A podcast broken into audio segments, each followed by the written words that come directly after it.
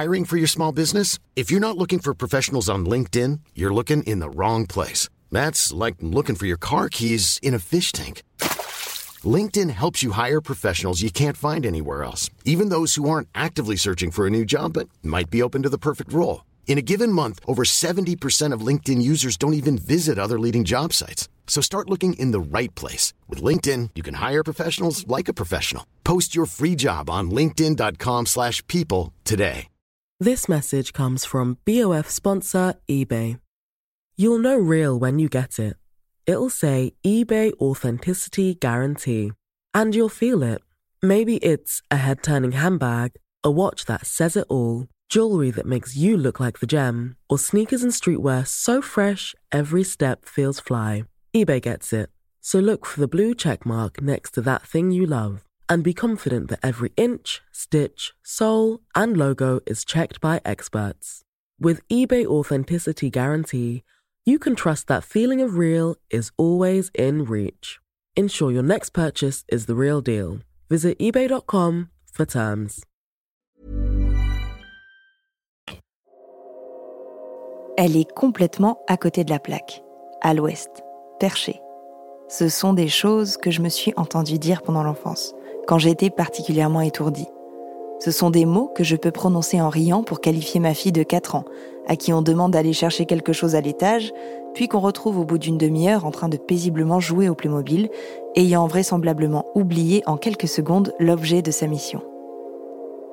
Mais si ce type de comportement peut être ponctuel, un peu anodin, ou même faire rire un public, il est important de noter que des personnes se sentent réellement à côté de la plaque, et ce, tout le temps.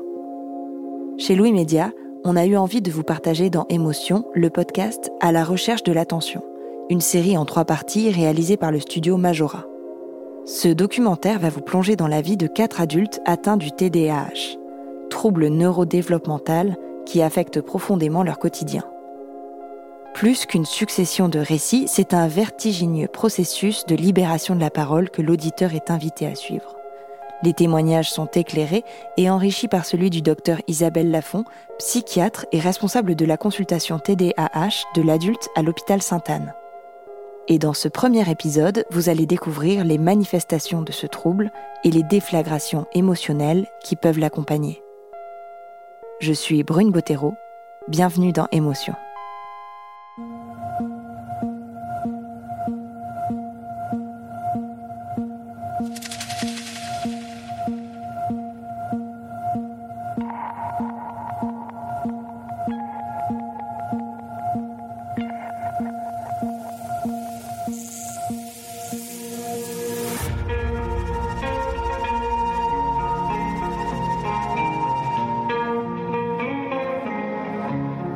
Quand on est TDAH, on se retrouve face à des choses, surtout les process, les process en entreprise, les process dans, l'éducation ne sont pas adaptés.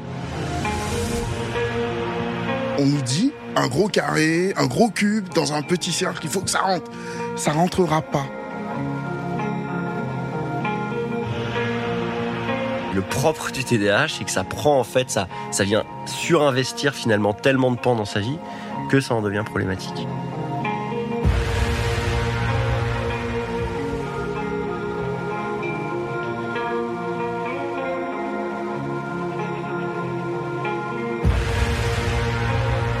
Je ne sais pas si tous les TDAH sont comme ça, mais moi j'ai une, un, un rapport avec le temps qui est euh, très spécial. Je ne vois pas le temps passer. Elle m'a dit, je crois, je crois qu'ils comprendront pas. Crois qu'ils comprendront pas. Ils se diront, il a encore trouvé un truc. Maintenant que je sais d'où ça vient, je me dis ah ben oui, c'est ça le TDAH. Mais c'est pas grave, euh, ça va bien se passer.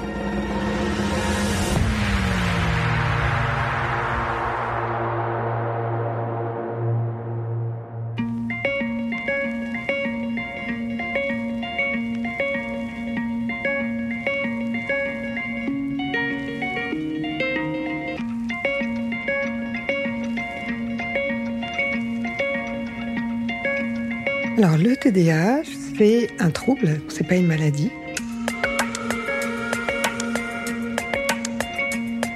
Le nom, ça veut dire trouble déficitaire de l'attention et le H, il est optionnel, c'est avec ou sans hyperactivité. Il y a des personnes qui parlent de TDA. Le D, ça veut dire déficit et en réalité, c'est quand même assez mal nommé parce que c'est pas un déficit d'attention, c'est vraiment une dysrégulation de l'attention.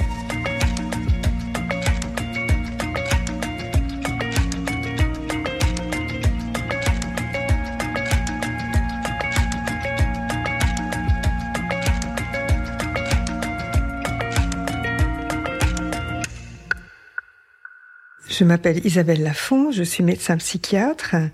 J'ai la particularité d'avoir fait mes études de psychiatrie en Angleterre après mes études de médecine en France. Et à un moment donné, je me suis intéressée un peu par la force des choses au TDAH, que j'ai trouvé absolument passionnant. Quand on a un trouble de l'attention, ça veut dire que l'attention, elle n'est pas présente sur commande et de façon euh, très régulière et euh, stable. Donc ça va être une attention durement acquise, puis extrêmement instable, avec beaucoup de, de dispersion et de et de et d'interruption. Chaque fois qu'il y a une, une, interruption comme ça, ça peut être extrêmement difficile pour la personne de retrouver son attention. Donc ça peut donner lieu à des journées entières à la recherche de l'attention, avec la possibilité de la trouver, mais de façon assez fugitive, avec à nouveau une recherche euh, assez euh, laborieuse. Et ça donne des histoires extrêmement singulières, même si tout ont en commun euh, ce trouble-là.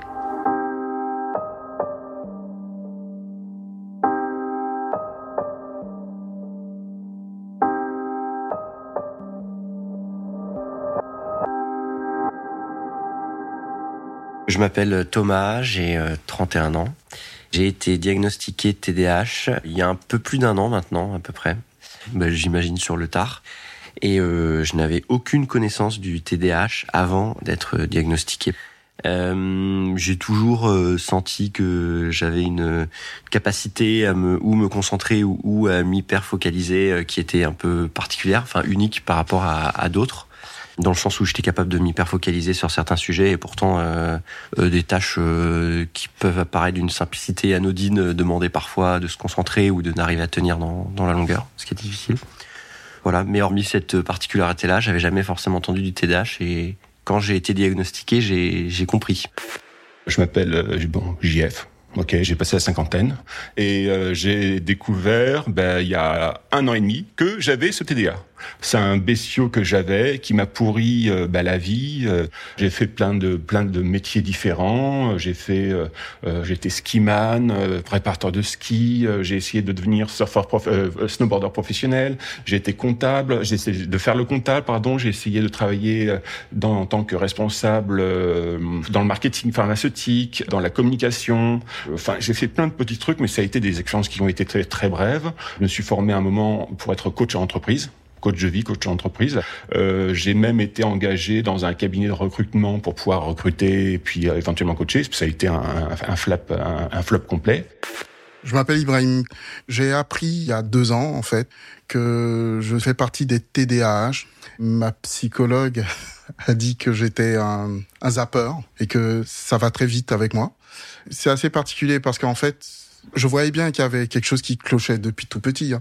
Mais je suis arrivé à ça, on va dire, par l'entremise du suivi de mon fils, qui très tôt, on s'est retrouvé euh, embarqué euh, passager du véhicule de son trouble à lui. Moi, j'arrive en retard au travail parce que j'y arrive pas. J'ai essayé, j'ai essayé plein de stratégies de mettre des alarmes de plus en plus tôt, ça marche pas. De mettre une alarme en mode 5 minutes avant l'heure de partir de la maison, j'ai une alarme de ma voix enregistrée qui dit Sarah sors de la maison en répété, ça marche pas. C'est les transitions qui sont difficiles en fait. Une fois que vous êtes dans la tâche, c'est bon.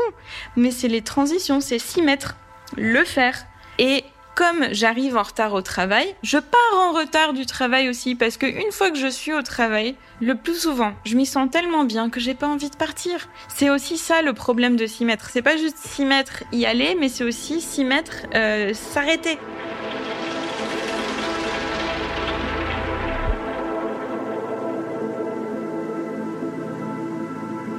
Pour moi, c'est extrêmement difficile, par exemple, de, de, de, travailler euh, sur un projet euh, qui va durer 4 ou 5 minutes, tu vois.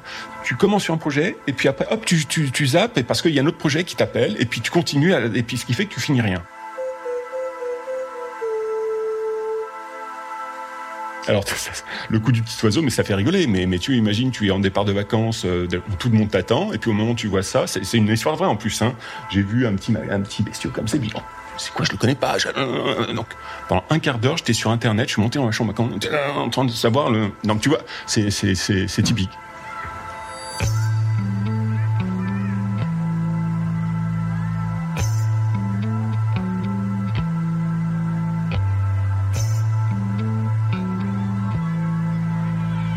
Je suis en classe de CM1 en Côte d'Ivoire. Il y a des enfants qui étaient déjà en, en, récré, qui arrivaient sur le terrain de foot qu'il y a derrière l'école. Il y a deux corbeaux qui, qui atterrissent. Ils ont un mouvement super beau. Et j'entends plus rien.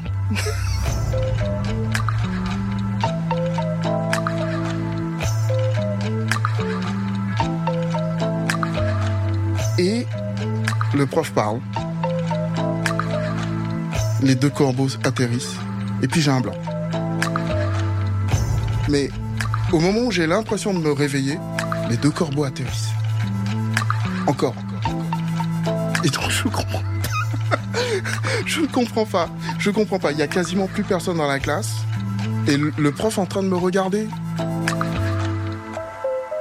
Qu'est-ce qui t'arrive? Et moi, je lui réponds, les deux corbeaux atterrissent.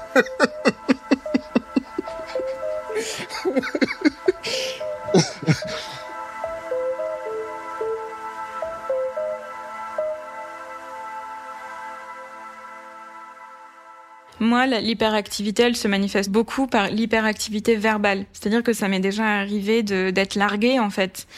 Parce que euh, ça tourne, ça tourne, ça tourne. Et même quand j'essaye de m'arrêter de parler, j'essaye d'arrêter le flux, mais que les mots se cognent derrière mes dents et sortent. Et c'est juste, mais cette, cette sensation d'avoir de plus en plus de mots qui font un embouteillage, mais dans la bouche, c'est une sensation physique orale de trucs, euh, mais limite comme qui s'entrechoqueraient et qui seraient coincés par euh, un pont, euh, mais levé ou euh, une barrière ou quoi, bah moi c'était ça, c'était genre j'avais les mots qui s'accumulaient dans la bouche et ça faisait cette sorte de logorée à non plus finir.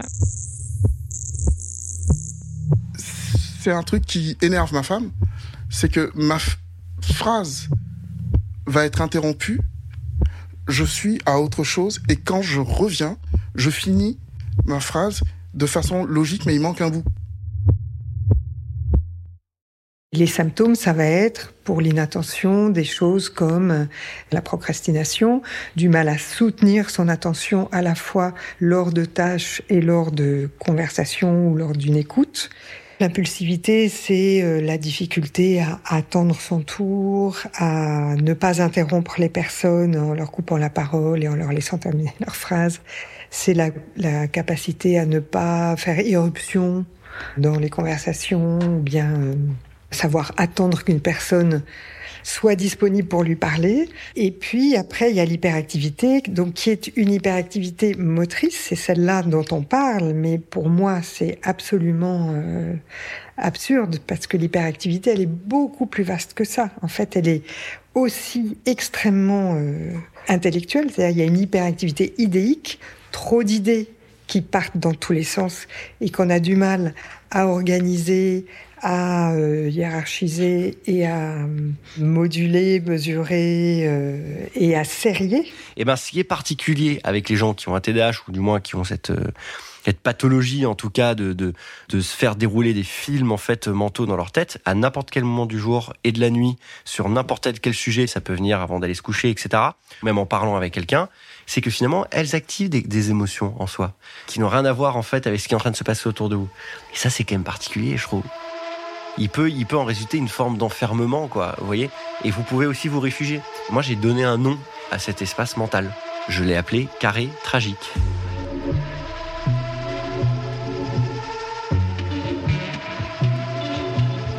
Carré parce que c'est une zone, en fait, c'est comme s'il y avait un espace dans mon, dans mon cerveau là-haut, quoi, une sorte d'endroit en fait où je vais. Par définition, un espace, c'est un endroit, c'est un endroit, ça a des murs, donc un carré. Et tragique parce que c'est quelque chose qui est qui est lié finalement en fait au voilà quelque chose de cinéma quoi, de quelque chose qui est lié euh, peut-être même au théâtre tragique aussi parce que bah, finalement ça c'est un truc qui m'a un peu peiné. Alors oui c'est intéressant, ça fait fonctionner, euh, me dirait-on, la l'imagination, la créativité, mais bon à moins de coucher les trucs sur un papier ou d'en faire une chanson, ce que je fais pas forcément, euh, bah parfois c'est juste un peu là-haut dans ma tête quoi.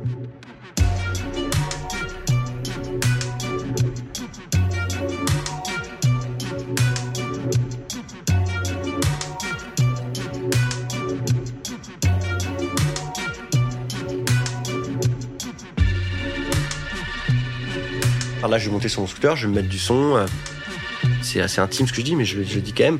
Je vais penser à la manière dont, euh, tu vois, euh, bah, ce, podcast pourrait être accueilli par les gens que j'aime. Juste parce que l'idée me plaît. Je pense qu'il y a plein de gens qui doivent se dire ça dans une journée. Tiens, si je faisais ça comme ça, ça pleurait aux gens que j'aime. Sauf que moi, en fait, c'est du matin jusqu'au soir.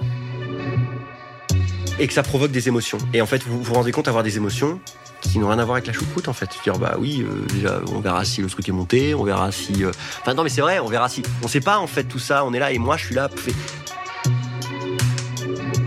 Et de, de, tout, de toute mon, intelligence, mon intelligence la manière est structurée, je pars dans tous les sens. Et donc une fois, deux fois dans une journée c'est bien, mais quand c'est tout le temps, dès que on arrête sa tâche, ah cool, je vais fumer ma petite clope ou mettre un peu de son dans les oreilles, ça me stimule un peu, pouf, et ça y est, on est parti quoi.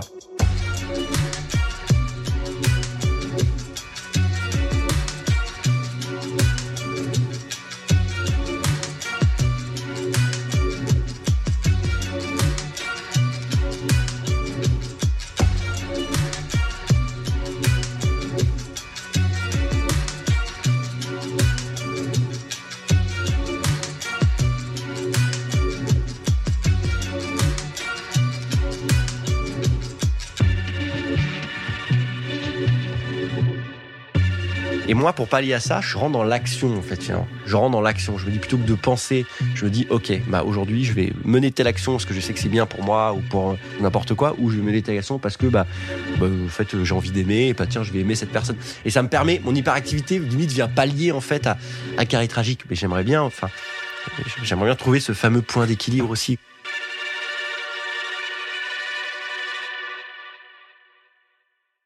Très récemment, euh, ben, cette année universitaire, j'ai eu des cours et à chaque fois, euh, soit je me suis mise au fond pour broder, soit j'ai juste expliqué au prof euh, ou à la personne présente, écoutez, je vous prie de m'excuser, j'ai juste un petit problème attentionnel.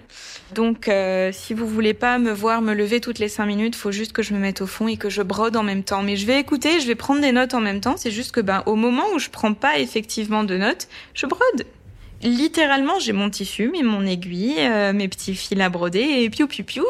Et c'est très très agréable, par exemple, pas juste, mais même quand je regarde une série, je peux pas regarder la télé ou aller au cinéma. Moi, euh, voilà, je suis obligée de euh, m'occuper l'esprit pendant que je fais un truc qui n'occupe pas l'esprit. En 2001, je me suis dit, ah bah tiens, je vais faire un, un opéra. Je vais écrire un opéra. Euh... j'ai fait les trois premiers mouvements et puis ça arrêté là. j'ai composé en hip-hop, euh, j'ai six grades chez moi. Il y en a deux qui sont commencés, qui sont pas terminés. Euh, oh oui, parce que je les fabrique aussi. Plein de choses. Et puis il y a un moment où euh, je me dis, bah pourquoi je vais m'arrêter à celui-là? Alors que là sur le coup il y a quelque chose qui m'excite plus sur le sur l'instant. T'es sous ta douche, moi je, dois me chronométrer, avoir un, buzz sur ma douche, parce que sinon si je, je me mets comme ça, il y a une espèce de rideau de douche qui est hypnotique, je suis comme ça, puis tout d'un coup ça... Alors soit j'imagine plein d'histoires, je vois des tas de choses, etc. Merci mon merci. Et soit c'est un blanc, c'est assez vide, il y a rien qui se passe. Et puis, ben, euh, j'entends le bibi. Alors si je mets pas le bibi, 20 minutes après, euh, il y a la, douche qui est enfumée partout, etc. C'est une anecdote toute, toute bête, mais tu vois, il y, a ce côté, euh, le cerveau en mode zombie. Moi, j'appelle ça le mode zombie où, alors c'est pratique, hein, parfois quand tu es dans une queue, tu dois attendre à la caisse, le machin, et puis à ce moment, tu le TDAH, c'est tous les jours de sa vie, tout le temps. Sauf dans des moments particuliers où il fait quelque chose qui le passionne absolument, ou bien dans une interaction stimulante et chaleureuse. Mais en dehors de ces moments-là, quand il est seul à devoir faire quelque chose qui euh, n'est pas euh, absolument euh, passionnant, ben, il est face à une une lutte. C'est vraiment une lutte. D'ailleurs, beaucoup de patients décrivent qu'ils sont très fatigués. Alors, cela dit, les autres troubles psychiatriques souffrent aussi de, la même... Euh, la dépression, alors maintenant la dépression, ça y est, c'est relativement acquis, mais il y a 50 euh, ans, la dépression aussi, il y a des gens qui disaient euh, Oh là, mais les gens sont pas courageux, ils ont qu'à se secouer », enfin, vous voyez L'anxiété, Ah, mais les gens s'écoutent trop », enfin... Donc les troubles psychiatriques, de toutes les façons, comme c'est pas quelque chose de visible, de concret, de tangible, ça a toujours souffert d'une espèce de une suspicion ou un, un, certain scepticisme, en fait. Beaucoup de gens disent je n'y crois pas. Alors moi, ça me paraît absolument extraordinaire de dire une chose pareille en soi. Vous voyez, c'est parce que c'est pas du tout le sujet de croire ou de pas croire. C'est le sujet, c'est vraiment d'apprendre, de développer une connaissance, de rencontrer des patients, de s'y intéresser.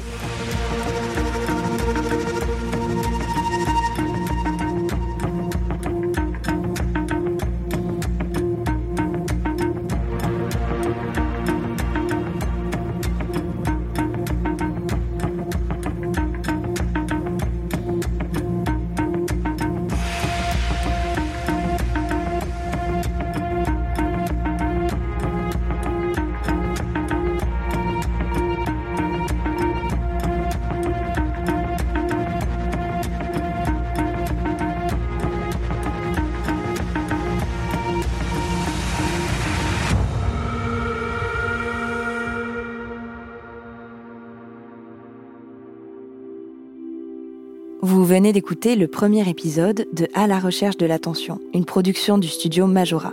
Majora est une société de conception et de réalisation de podcasts fondée en 2020 à Paris.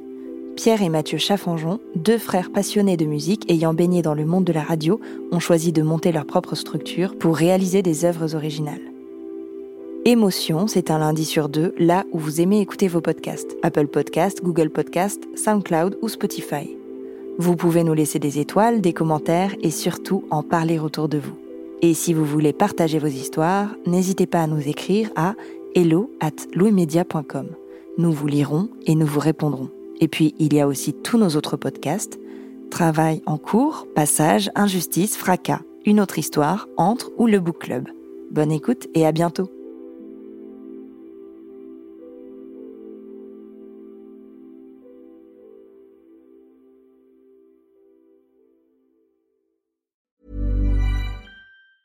Hi, I'm Daniel, founder of Pretty Litter. Did you know cats tend to hide symptoms of sickness and pain? I learned this the hard way after losing my cat, Gingy. So I created Pretty Litter, a health monitoring litter that helps detect early signs of illness by changing colors, saving you money and potentially your cat's life. Pretty Litter is veterinarian developed, and it's the easiest way to keep tabs on your fur baby's health right at home. Go to prettylitter.com and use code ACAST for 20% off your first order and a free cat toy. Terms and conditions apply. See site for details. This message comes from BOF sponsor eBay. You'll know real when you get it. It'll say eBay Authenticity Guarantee. And you'll feel it. Maybe it's a head turning handbag, a watch that says it all, jewelry that makes you look like the gem, or sneakers and streetwear so fresh every step feels fly. eBay gets it. So look for the blue check mark next to that thing you love and be confident that every inch, stitch, sole, and logo is checked by experts. With eBay Authenticity Guarantee, you can trust that feeling of real is always in reach. Ensure your next purchase is the real deal. Visit eBay.com for terms.